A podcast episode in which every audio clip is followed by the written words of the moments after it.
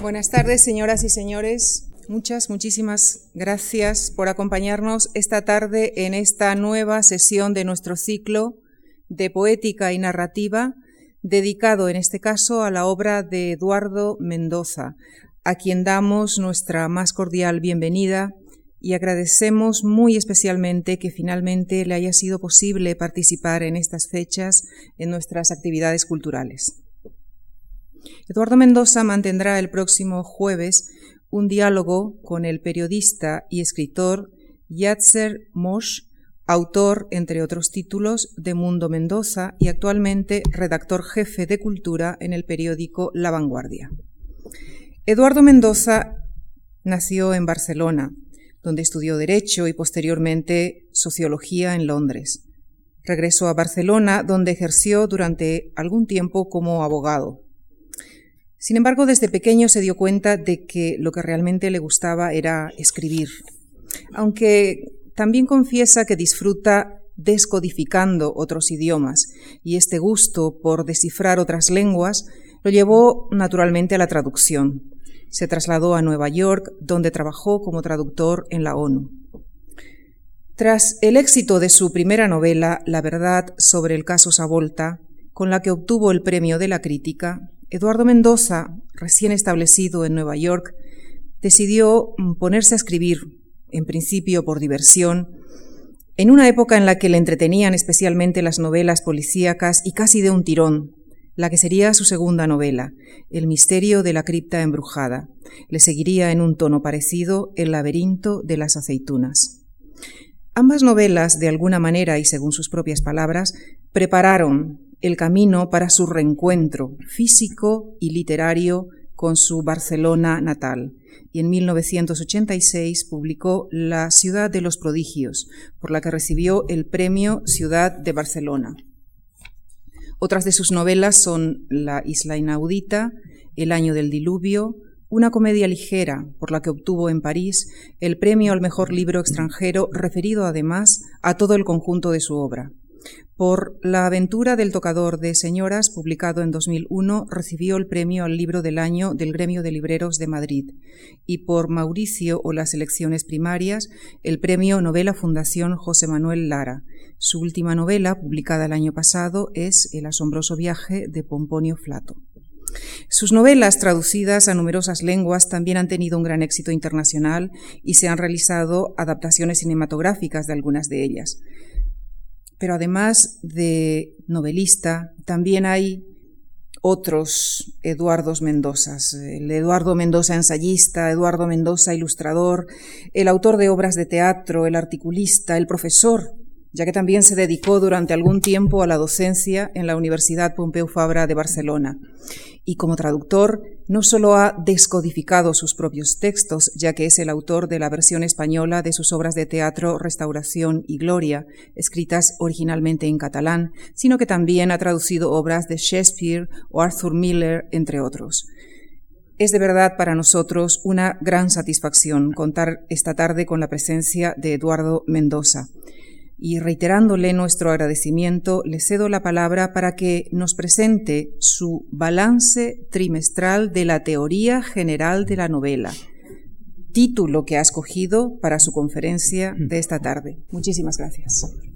Buenas tardes. Bueno, en primer lugar, quiero dar las gracias a la Fundación Juan Mar por haberme invitado cuando eh, recibí la invitación mm, y vi que las fechas eran convenientes, pues eh, acepté encantado, primero porque es un honor y un prestigio eh, intervenir en este ciclo y además porque yo con la Fundación Juan Mar tengo una muy larga deuda como melómano, las retransmisiones de los conciertos me han proporcionado muchísimas horas y espero, eh, es la única deuda que tengo verdaderas ganas de incrementar. Dicho esto, pues eh, les explicaré por qué elegí el título, que es, eh, en fin, después de la excelente y muy exacta presentación de Lucía Franco, a la que le agradezco se ha olvidado de, añadir una cosa, que es que todos estos premios, más uno que me acaban de dar hace dos días, el premio Terence se caracterizan por no tener eh, retribución económica. Nunca han dado un premio que es, mejor dicho, el último, que es el premio Terence que se da todos los años, eh, está dotado con un euro, que hay que declarar, porque como es un premio y la computadora no sabe si es mucho o si es poco, si no lo declaras, luego te viene una inspección.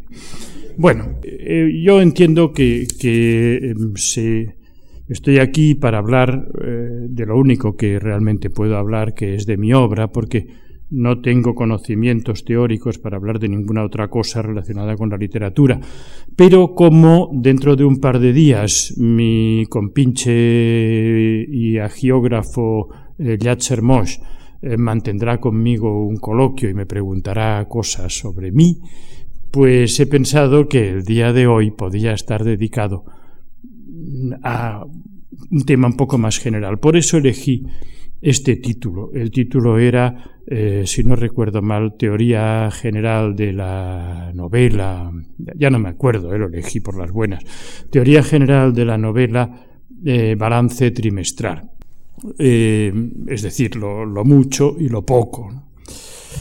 Eh, empezaré por el balance trimestral, que es, le, llamé trimestral porque yo creo que cuando se habla de una cosa como la novela, la narrativa, estas cosas que continuamente se están eh, eh, poniendo en cuestión y, valorando, y estamos pasando una buena época, una mala época, siempre mala, pero bueno, pues, pues hay que hacerlo siempre a, muy corto plazo, porque, porque cambia muchísimo no solo cambia la, narrativa, sino sobre todo la percepción de la narrativa. ¿Cuál es el, informe trimestral? Pues malo, malo, es malo, es malo. Eh, eh, eh, en estos momentos, pues yo creo que unas historias de nazis y el holocausto, eh, unas eh, historias esotéricas perfectamente inverosímiles, unas eh, confesiones lacrimógenas y dos tonterías sobre la guerra civil española, es el panorama general de nuestras letras. yo creo que en estos momentos, si entramos en una librería no especializada, en una librería normal, y vemos un poco lo que se lo que se publica, pues es más o menos como si hacemos zapping en la televisión. El nivel viene a ser el mismo. Hay alguna cosa interesante, pero generalmente es bastante flojo. ¿Quién tiene la culpa? Nosotros, todos nosotros, los lectores y los escritores. ¿Soy apocalíptico? No, no, al revés. Eh, quisiera que este esta declaración no fuera de mm, entierro, sino eh, de resurrección fundacional. Y aquí viene la otra parte, teoría general de la novela, que ahora les expondré.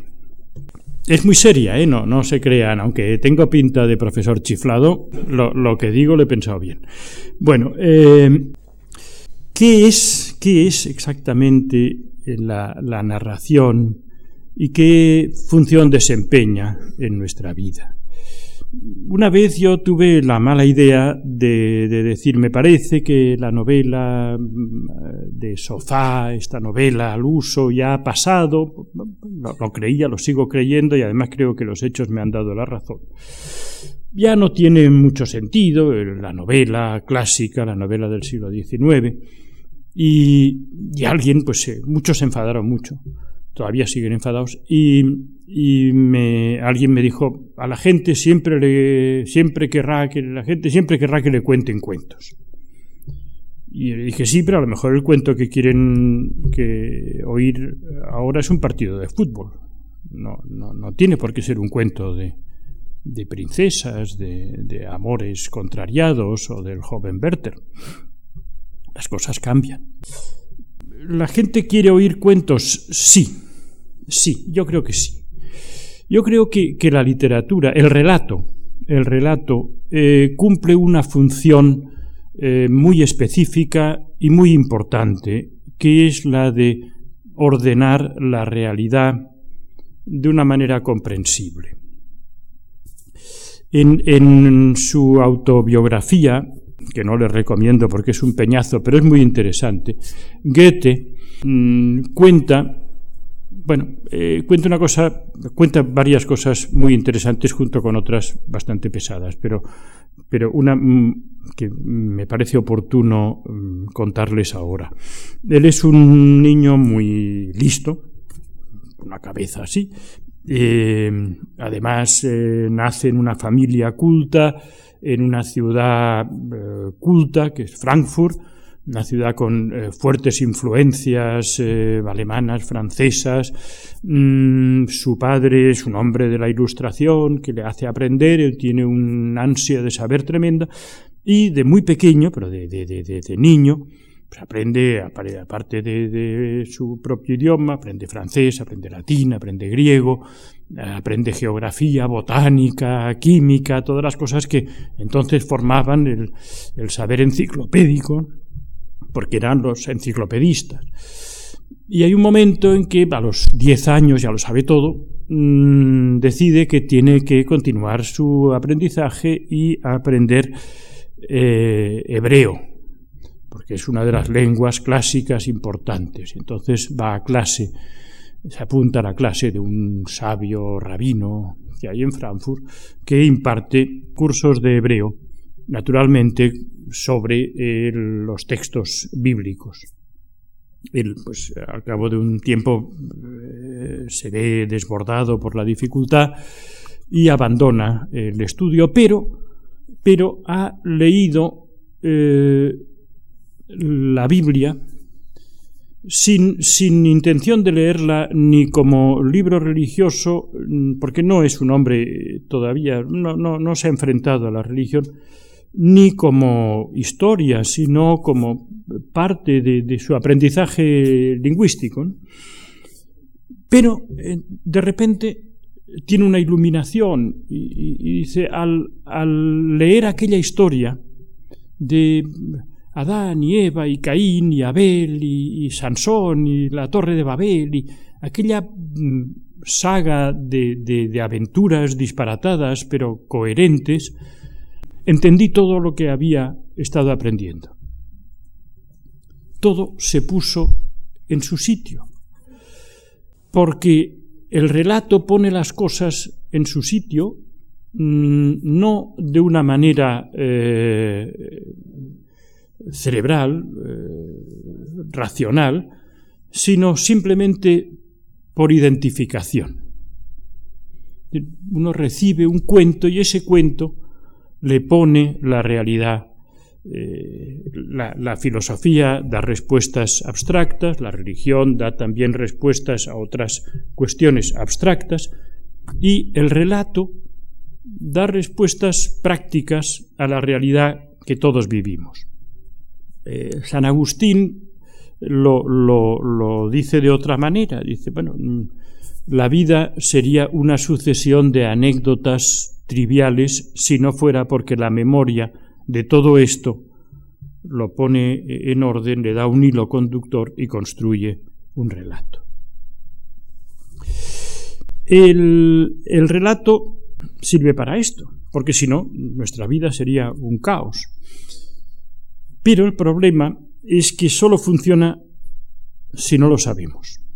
En el momento en que sabemos que el relato construye nuestra vida, ya no sirve para nada. También San Agustín dice la famosa frase que yo creo que es apócrifa porque nunca la he encontrado, eh, que cuando me preguntan lo que es el tiempo no sé lo que es, pero si no me lo preguntan sí que lo sé. Sé si llego tarde, si estoy aburrido, pero si me preguntan qué es el tiempo, ah no, entonces ahí ya no, ya no sé qué, qué contestar. Con, la, con el relato pasa lo mismo, en el momento en que hacemos teoría, desaparece su funcionalidad. Es muy frecuente y los que escribimos para nuestro dolor nos encontramos a menudo con personas que nos dicen, no, no, a mí lo de leer no, A mí yo, yo solo leo para, para entretenerme, para pasar un buen rato, para olvidarme de mis preocupaciones, para eh, un poco como evasión. Esta es la literatura que a mí me interesa. Yo no soy un entendido, no sé qué. quiere decir lo que usted escribe no me interesa nada.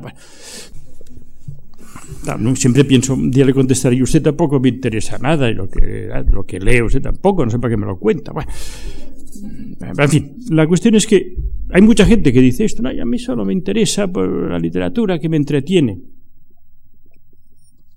Es un error, es un error. Como es necesario el relato para, para funcionar, no solamente para funcionar individualmente, para que cada uno de nosotros de las experiencias eh, inconexas que tenemos. Imaginémonos cuando, cómo hemos conseguido sobrevivir, estando en la cuna, que de repente aparece una cabeza por allá y nos empieza a decir cosas, y luego otra, y luego nos meten un chupete y un biberón y nos bañan. Todo eso hay que ordenarlo de alguna forma.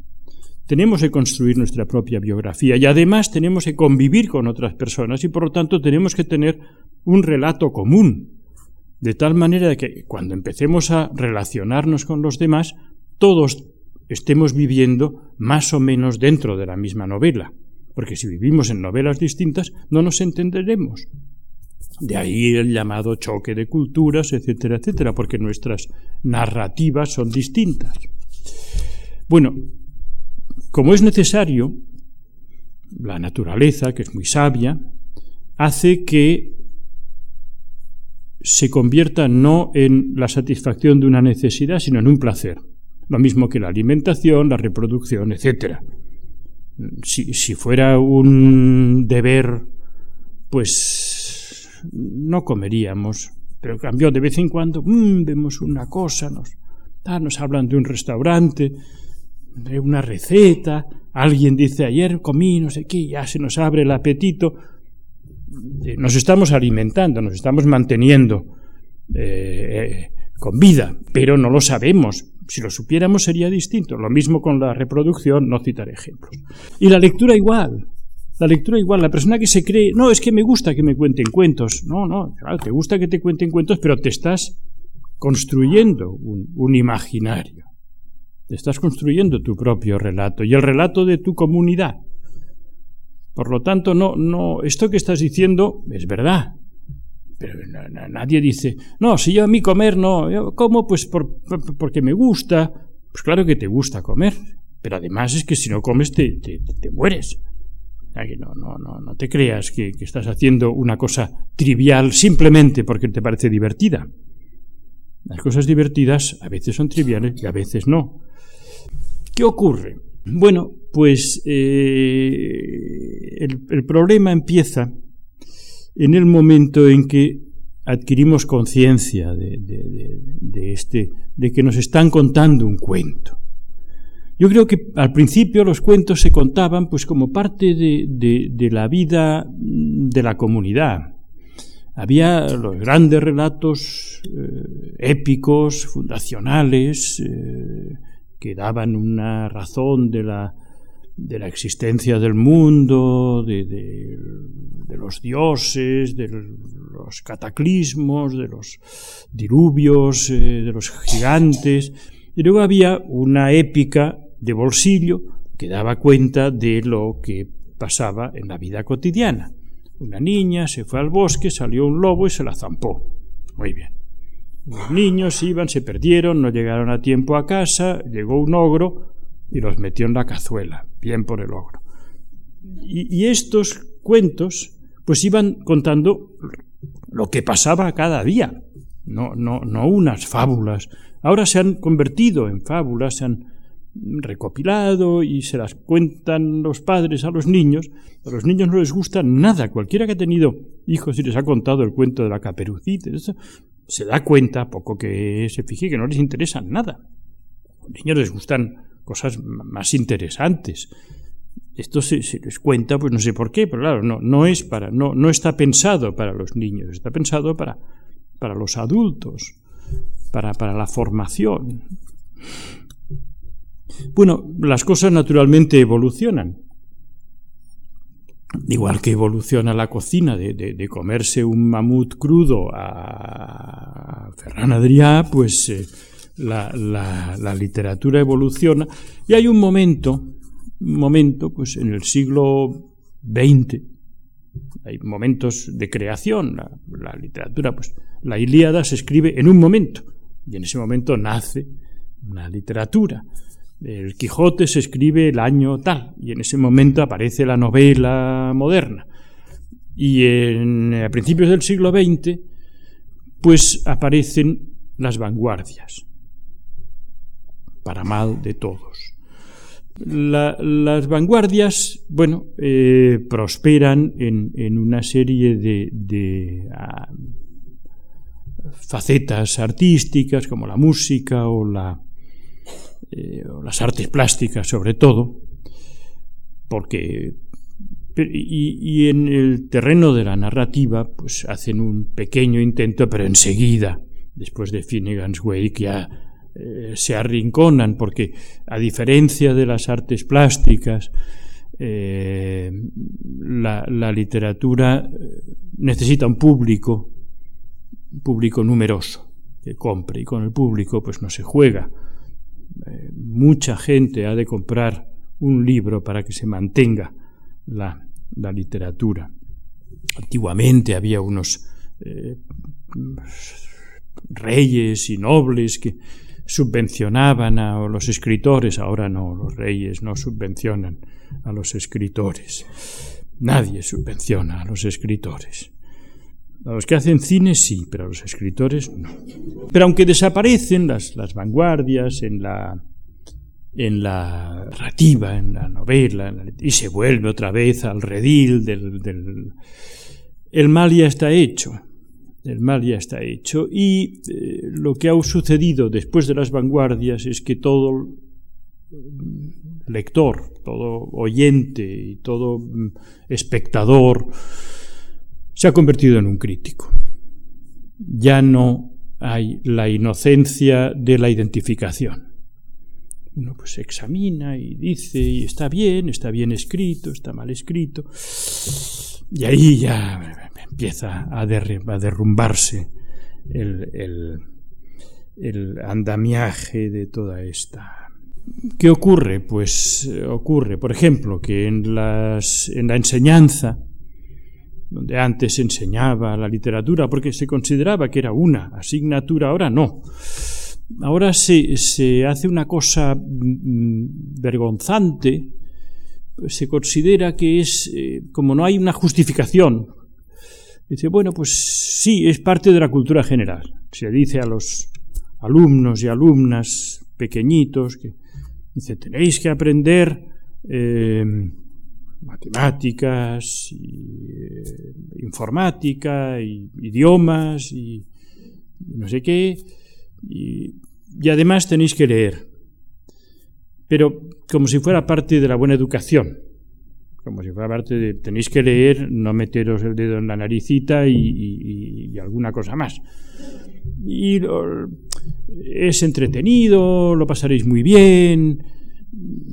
Claro, así no se enseña se enseña a palos, eh, como todo.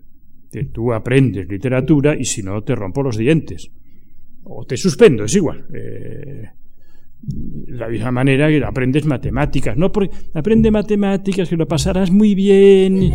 No, no, no, aprende matemáticas porque aprendes matemáticas. Tú quedas creído. Y geografía igual. Aprende los, los, afluentes del Ebro y verás qué divertido. y luego lo podrás comentar con tus amigos. No. No, aprende esto porque, porque está en el programa, demonio. Y con la literatura, lo mismo. O aprendes esto, o aprendes la lista completa de las obras de teatro de Calderón de la Barca, que son 6.500, o no apruebas. Y además castigado de cada pared con libros en que, es la enseñanza, todo lo demás son bobadas. Eh, entonces, bueno, es una cosa vergonzante. Y, y entonces también dicen, bueno, pues eh, es que hay que leer porque se aprenden muchas cosas. Y las cosas que se aprenden solo son una, que es crítica de las instituciones. Eh, uno lee un libro y dice, vean cómo en su obra Marcel Proust critica al ayuntamiento de París por la mala iluminación de los bulevares. Por favor, vean cómo, y siempre es lo mismo, el capitalismo, la burguesía, el sueño americano, Faulkner es el rey de la furia, es un ejemplo del sueño americano, la Bush. Por favor, por favor, la literatura es otra cosa, es otra cosa. Y por el otro lado, en el otro extremo del arco, y, no lo digo con, con reproche, yo, yo, creo que todos eh, estamos metidos dentro de este error a la hora de enfocar lo que hacemos cuando, cuando leemos. En, el otro extremo está la, alta academia, la, universidad, que, es la que conserva y, a la que hay que estar muy agradecido por su trabajo. Funcione como funcione y pase lo que pase, eh, cumple una importante labor, pero, pero enfoca la literatura como una construcción formal. No hay nada más deprimente para un escritor que leer una tesis sobre su obra. Yo he leído varias tesis sobre mí. Ya han estado a punto de acabar con mis ganas de seguir escribiendo, porque son puras eh, investigaciones, eh, radiografías mm, formales.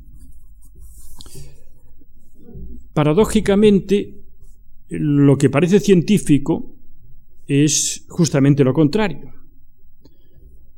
Imagínense que un profesor de ciencias naturales, en vez de, cuando explica lo que son las nubes, en vez de hablar de, la condensación del agua, de los tipos de nube, dijera, mira, aquella parece un hipopótamo, aquella parece un botijo. hombre, no, es verdad que, que, a veces las nubes tienen formas caprichosas, pero, pero un profesor, entonces, un profesor que hace lo inverso, que en vez de decir, mira, parece un botijo, mira, parece no sé qué, dijera, la condensación que se encuentra en el párrafo, no sé qué, con el uso del adverbio, yo qué sé lo que uno usa. Hace, pues, eh, vamos, con, un instrumental. Muchas cosas han pasado de este tipo. Otra cosa, por ejemplo, que, que, eh, ha influido enormemente en el, en el descalabro mm, de la narrativa, al final vendrá la parte positiva, ¿eh? no lloren. Ha sido la desaparición de la poesía. Eh, hasta hace muy poco, muy poco, ¿eh? la poesía eh, estaba presente, estaba presente en todas partes, la buena y, la mala. Claro, para que exista algo ha de haber lo bueno y lo malo. Si solo está lo bueno, se muere como una flor que le quitan todas las porquerías que hay debajo de la tierra. Entonces la, poesía, pues había grandes poetas y había poetas menores y había poetas malos y había poetas malísimos que colaboraban en el suplemento dominical de los periódicos, que hacían una oda, que, ha llegado la primavera y bueno, en las festividades eh, se le recitaban unos poemas, a veces humorísticos. La, poesía eh, formaba parte del lenguaje común. Ahora ya no, desapareció. Ahora queda un extracto, mm, pero, pero nadie sabe versos como antes. A mi padre sí podía pasar toda una noche para castigo nuestro, recitando, oh, campo amor, yo qué sé lo que... sabía muchísimas cosas, buenas, malas, de todo. Todo, el mundo sabía. Eh, poemas de Antonio Machado, de, muchas cosas. El, tenorio entero. Y ahora ya no. Y al desaparecer esto, no solo desaparece una cosa bonita, desaparece una cosa útil una, herramienta, que es el, el, lenguaje conceptual, el, concepto poético, la imagen, el lenguaje como imagen. Los, los, libros que se escriben actualmente están escritos con palabras una detrás de otra. Podríamos abrir cualquiera y, y, verlo. No, no, con, no con imágenes, no con conceptos poéticos, que la gente sabía sin necesidad de estudiarlo, simplemente porque estaban ahí. Porque aparte del nivel eh, de elemental del lenguaje, pues estaba el, nivel superior, poético, al que cada cual accedía a su nivel, a su nivel cultural, a su nivel intelectual, desde el más simple calendario con unos versitos detrás hasta el poema más hermético. Había toda una gama que ahora no existe. ¿Más problemas que tiene esto? Pues sí, el, conocimiento, la, eh, cuando uno trata a escritores, y ustedes tienen aquí delante un ejemplo, se, se da cuenta de que somos muy catetos, mucho, mucho, mucho mucho. De, somos de una incultura realmente importante. Con la cosa de que no hace falta que, nos especialicemos en nada, pues no sabemos nada de nada, de nada, de nada. Y hay que especializarse por lo menos en una cosa para tener por lo menos un, un edificio sólido. Nada. Somos bastante tontainas. Y hoy en día no se puede. No se puede hablar sin, sin hablar eh, en público, como hace un escritor, dirigiéndose a, un, a una audiencia o a una lectoría eh, general, anónima, sin tener unos conocimientos de algo. Pero ¿quién sabe algo de ciencia? La ciencia hoy en día es algo que se escapa a todo. Ni siquiera los científicos, cada uno conoce algo de su pequeña parcela, no digamos de, la política, de la economía, quién entiende la economía, la, geopolítica, quién sabe en cuántas partes se ha dividido la antigua Unión Soviética, por favor, eh, qué capitales, qué, cómo se mueven. Eh, entonces, en este mar de ignorancia, unido a que los escritores somos descreídos y por lo tanto estamos en babia, porque antes por lo menos pues, alguien creía en algo, ahora no, entonces entonces, bueno, pues tenemos que, disimular esta vaciedad con unos trucos de charlatán. Antes un escritor, en la época clásica de la novela, el siglo XVIII-XIX, pues tenía que tener una cultura mínima, pero mínima, capacidad de observación, percepción, capacidad de organización, y un dominio de la lengua. Esto es lo que debía tener eh, Stendhal, Balzac, Dickens, eh, Dostoyevsky. aparte de eso, debían ser gente de un nivel cultural bastante bajo. Pero esto hoy es imposible. Esto hoy es imposible. Entonces, ha habido una deriva, ha habido una deriva hacia una cosa que ya no es narrativa, que ya no es narrativa si, si eh, preguntáramos quién es el escritor más así más importante de los tiempos modernos, pues siempre sale Kafka. Kafka es un ser entrañable al que todos queremos, mm, pero es muy mal escritor. Eh, bueno, eh, lo queremos porque era muy fotogénico, le pasaba como al Che, y con la foto ya no hacía falta nada más.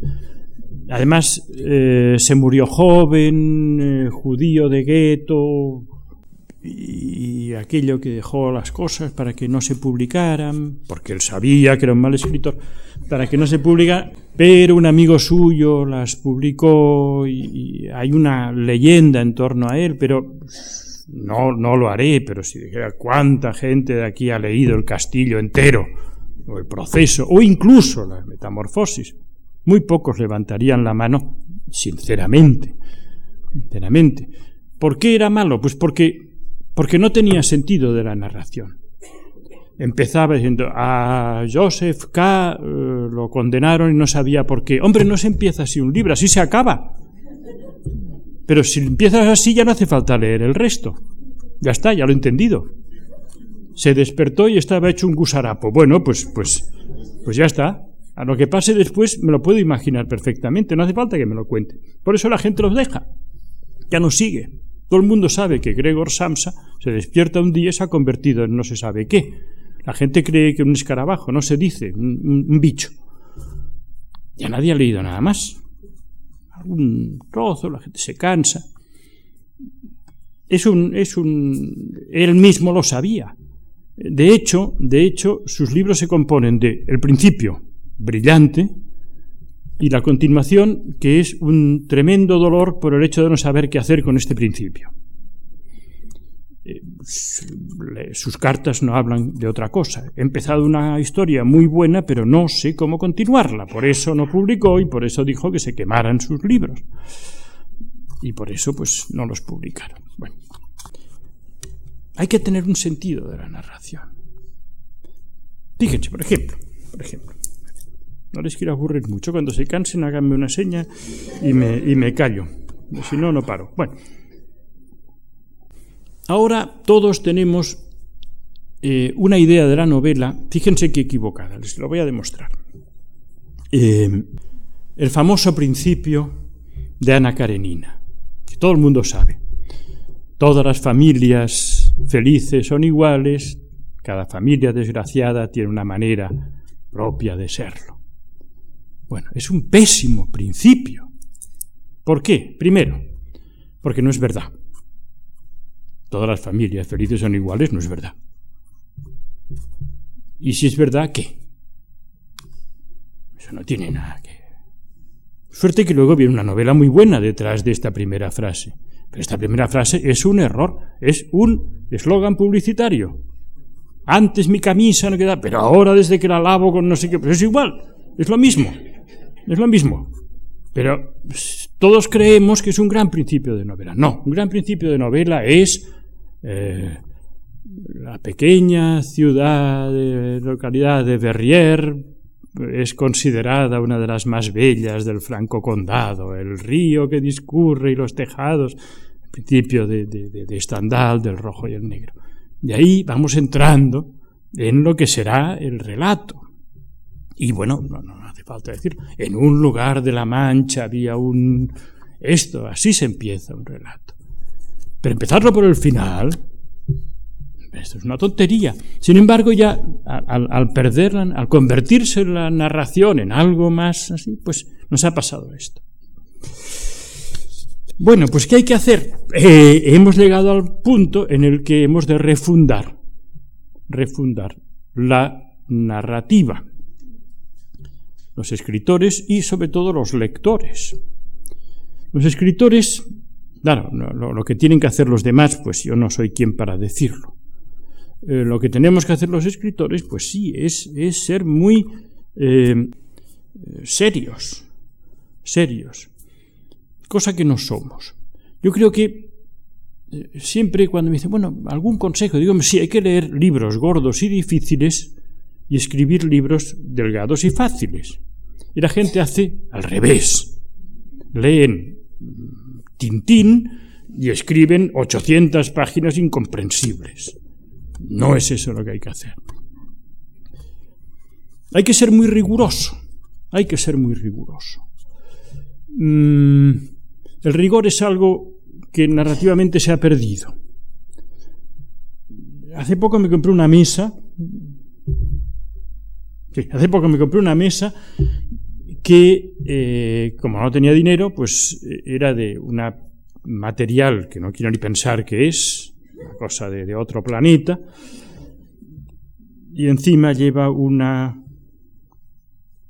algo eh, enganchado que podía ser en color haya, roble, caoba o no sé qué. Bueno, está muy bien porque la mesa sirve para comer, para hacer cosas y para, sobre todo para amontonar hasta que ya no caben más y hay que comprarse otra mesa. No tienen otra función.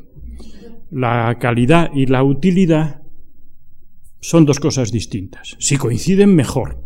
Pero si no coinciden, no pasa nada. Mientras se aguante, una mesa da igual, que sea del material más noble o del más cutre. No así un relato, no así la literatura. Buena parte de la literatura es lo mismo que la mesa. Bazofia con una tapa de haya, roble, mm, cosa que ha alcanzado, por ejemplo, el periodismo. Eh, eh, antes el periodismo que ha sido una enorme influencia y, ha sido una forma de construir eh, nuestra vida común, individual y, comunitaria, porque todos leemos el mismo, como la televisión. Ahora el periodismo, pues, se ha vuelto tonto, empezando por los... Yo cada día me irrito cuando veo los titulares. El terror se apodera de Teruel. ¿Qué pasa? Que están rodando una película de miedo en Teruel. No, es como lo de... No. Solo quedan los, estos, estos periódicos de provincia. Una vaca se cae al río y se moja. Pues sí, señor, esto es... Claro, no es tan interesante. Vende más decir eh, Teruel en llamas. Vende más porque todos vamos a ver qué ha pasado. En cambio, lo de la vaca o el ayuntamiento va a poner un semáforo no sé dónde. Esto no vende, pero es la realidad, es la verdad. La, la, la, la narrativa, la literatura, la novela, o lo que se asemeje a la novela en cada época, no sólo construye la realidad, sino que construye una verdad, nuestra verdad no una verdad absoluta, pero sí nuestra verdad, la verdad de cada, que no se parece muchas veces a la realidad. Los, eh, en la época victoriana eran unos salvajes que, que, se mataban entre ellos, pero lloraban leyendo La Dama de las Camelias, porque era su verdad, no su realidad. Es importante eso, claro, deja a la gente un poco con, con los pies colgando, porque dice, bueno, y, pero ¿cómo sabré? Pues no, efectivamente, es muy agónico ser narrador, porque uno nunca sabe si está contando la verdad. Se esfuerza por ser riguroso, y, hasta todo lo demás, si los premios literarios están amañados o no, es, es anecdótico, no, no, no tiene ningún, nada que ver con esto el mercado. El mercado, mercado somos nosotros, el mercado es nuestro Jekyll y Hyde. Por cierto, Dr. Jekyll y Mr. Hyde es un gran relato, pero tiene un fallo tremendo, que Jekyll tendría que ser el malo y Hyde el bueno, ¿no? Siempre he pensado que un malo se tiene que llamar Jekyll y un bueno Hyde. Y no, es al revés, el doctor Hyde y Mr. No, el doctor Jekyll y Mr. Hyde. ¿Cómo no se le ocurrió, cómo no le dijo a alguien a Stevenson que cambiara eh, el doctor Hyde y Mr. Jekyll? Bueno, eh, con, esto yo creo que ya eh, les he dado bastante la tabarra y algún motivo, no de preocupación, sino yo espero que de optimismo. Tengo la impresión de que estamos en puertas de una nueva eh, construcción eh, narrativa. Quizá no sea inmediata, ahora queremos que todo suceda. Bueno, se ha acabado esto, ¿por qué no empieza lo otro? La Edad Media duró 800 años. Desde que se acabó el Imperio Romano hasta el Renacimiento pasaron ocho siglos en los que las artes y las letras estaban un poco bajo mínimos. O sea que pueden pasar unos cientos de años, pero no importa, porque yo creo que entre eh, nuevas percepciones, nuevas formas de conocimiento,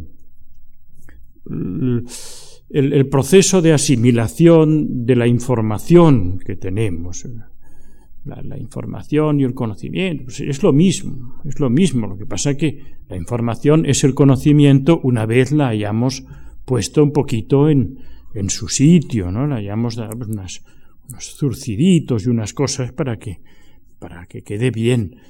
Eh, las nuevas formas de, de, difusión, estos libros electrónicos que estoy esperando de una vez por todas que salgan. Claro que perderemos los derechos de autor, pero ese es otra, otro tema, otra conferencia.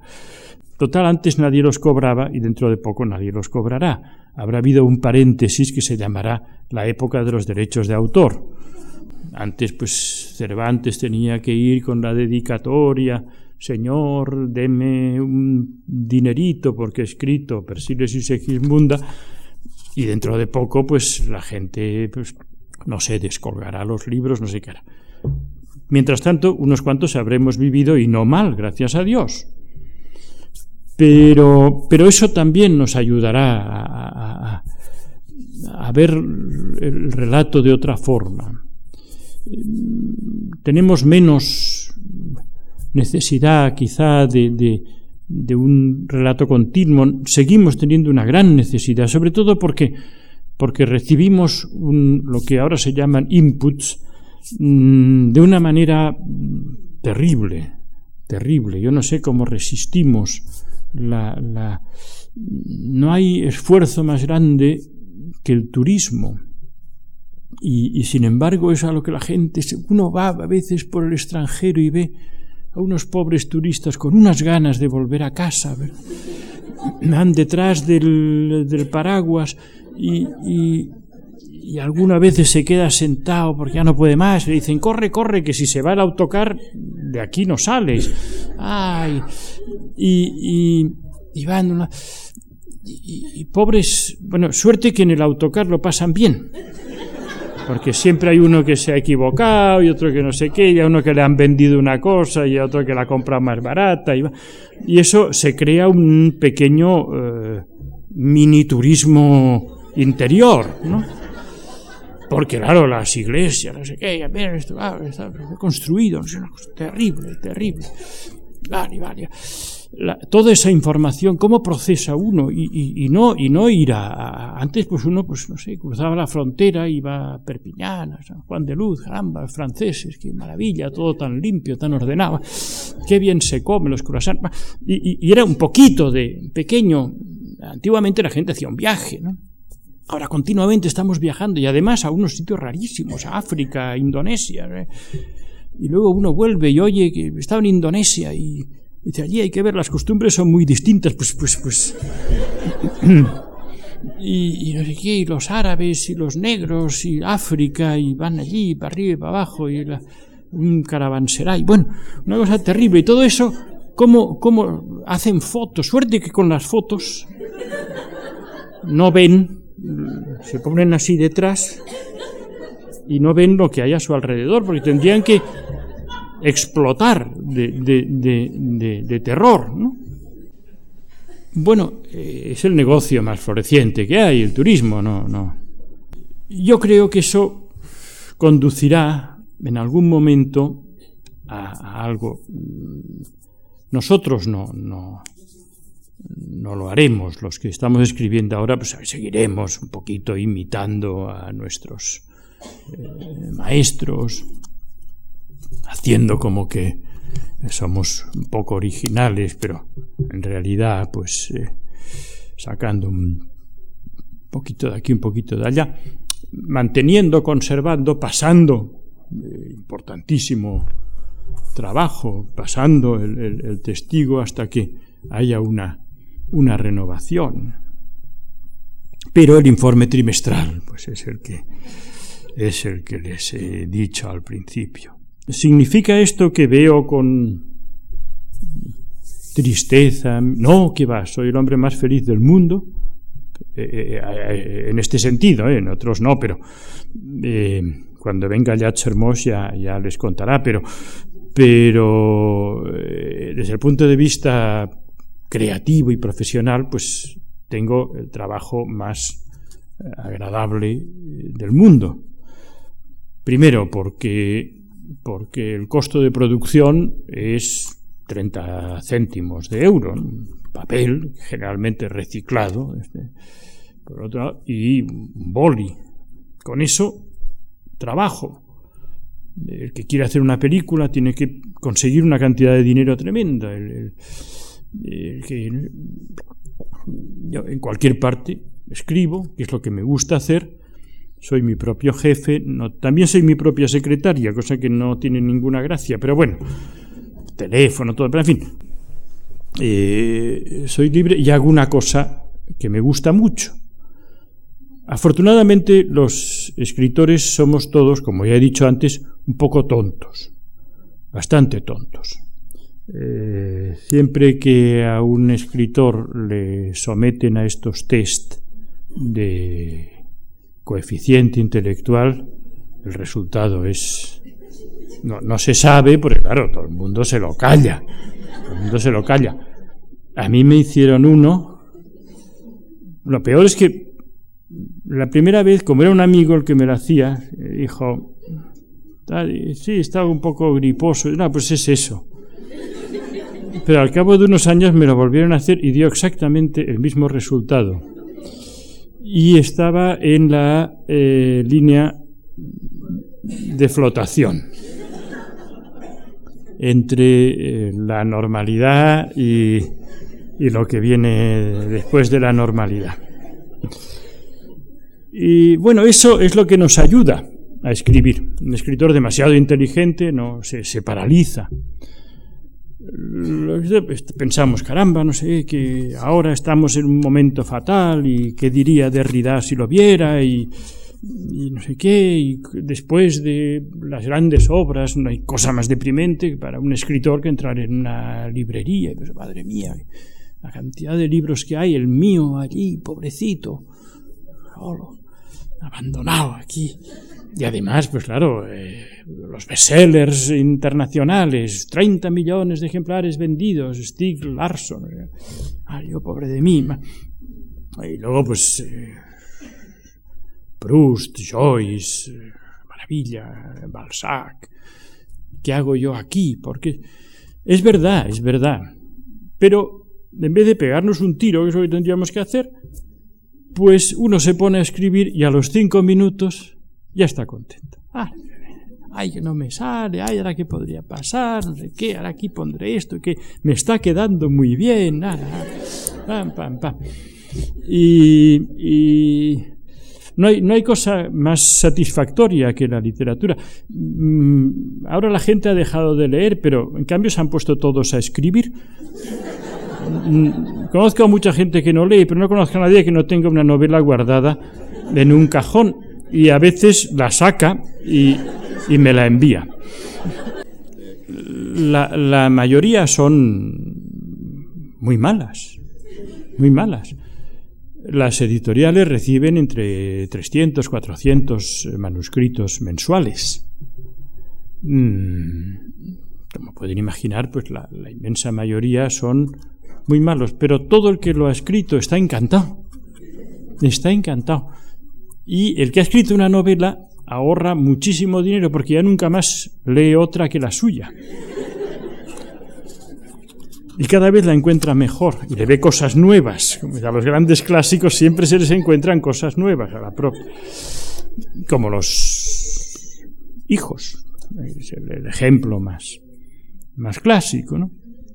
Por lo tanto, pues bueno, eh, eh, también esto eh, a veces da un poco de miedo. Y si yo soy como estos que me, como el último que me ha enviado, un paquetón que lo abres y aparecen allí unas narraciones de todo tipo, de todo tipo.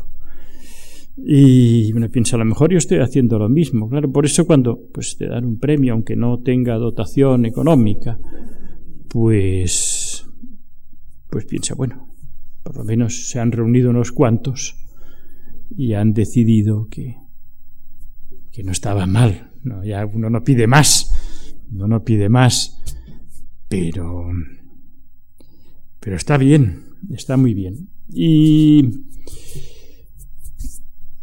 y además es bonito, es bonito eh, ir evolucionando, el, paso del tiempo. De eso, eh, claro, no, no será, es absurdo lo que he hecho de, de, hablar en términos generales y luego en términos particulares el próximo día, porque no creo que nadie repita. Pero, pero al que venga el próximo día, le, le diré que, que, está muy bien, aparte de escribir, mm, escribir continuadamente, que eso se convierta en un oficio, está bien que lo sea, está bien que sea un oficio remunerado, está bien que uno tenga una relación eh, no estrictamente espiritual con su trabajo, que a veces eh, tenga que apretar porque la cuenta corriente va bajando demasiado, que todo eso yo creo que alimenta el relato, no, no lo, no lo, las ambiciones, las fantasías, los sueños, eh, a ver si me dan un premio, a ver si no sé qué, qué, está haciendo fulano, las envidias, todo eso, siempre que no predominen y sean lo único, todo eso eh, es como estos pececillos que van alrededor de las ballenas o no sé qué va, en fin, es igual, pero eh, todo eso forma parte de la, del, equilibrio del ecosistema. Y el paso del tiempo también, el ir viendo que cada libro sucede al anterior, y que por lo tanto, pues bueno. Luego, eh, no pienso, no sé, eh, ¿por qué sigo escribiendo? Ya si a alguien le interesa, pues con uno tiene bastante que lea un libro. Y, siempre nunca he entendido por qué alguien que ha leído un libro mío lee otro. Pero bueno, está bien, porque todos son iguales. ¿eh? No, no. Si alguien no se ha dado cuenta, se lo digo yo.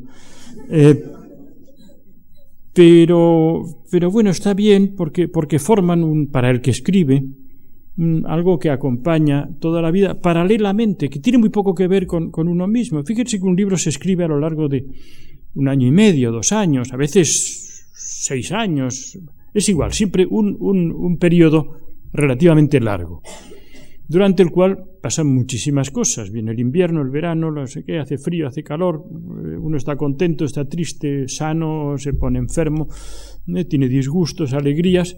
Sin embargo, el libro, que es eh, el producto de uno mismo, es lineal, no, no, no, no, no, no, no es un, una aguja que registra seísmos, sino todo lo contrario. Es, es, algo que, acompaña, ¿no? Y, cada nuevo libro pues es un nuevo acompañante que sigue durante un trayecto. adiós, adiós, hasta la próxima. Bueno, ya nunca, no, hasta nunca más. Nunca he leído un libro mío, me aburren mucho. Y luego empieza otro y otro y otro. Es, es, una, es una muy bonita profesión. Es una muy bonita. Por eso sería una pena eh, echarla a perder con teorías, ¿no? Sobre todo con teorías como las que yo cuento. Y con esto yo creo que ya he llegado al final de mi charla y de su paciencia y les agradezco muchísimo su atención.